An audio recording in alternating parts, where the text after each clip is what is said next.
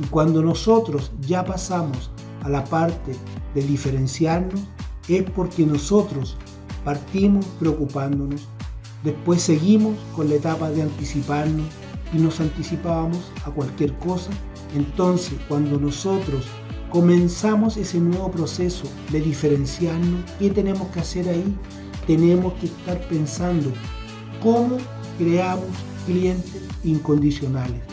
Y para tener clientes incondicionales, ¿qué necesitamos?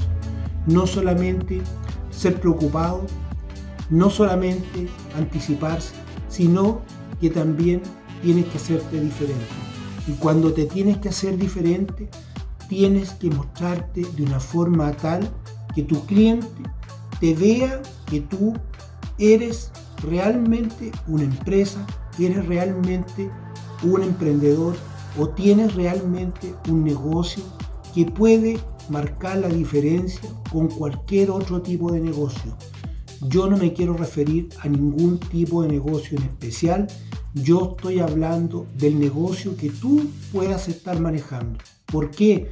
Porque esto es fundamental para cada tipo de negocio. Porque la anticipación es muy importante para poder llegar a diferenciarte. Porque si tú logras diferenciarte, tú lograste hacerlo a través de todo el proceso que fuiste realizando constantemente.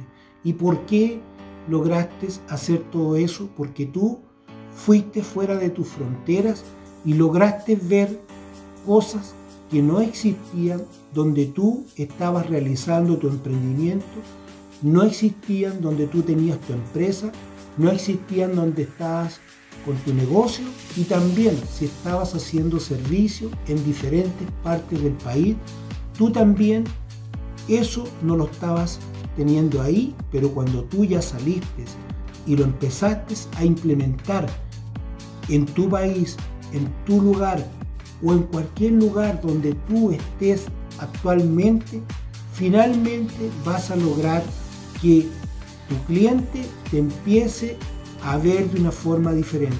Y cuando hablamos de que tu cliente te empiece a ver de una forma diferente, ya tu cliente, aparte de tomarte confianza, ya empieza no solamente a creer en ti, si empieza a ver que tú estás haciendo esos cambios, va a empezar a ir mucho más allá.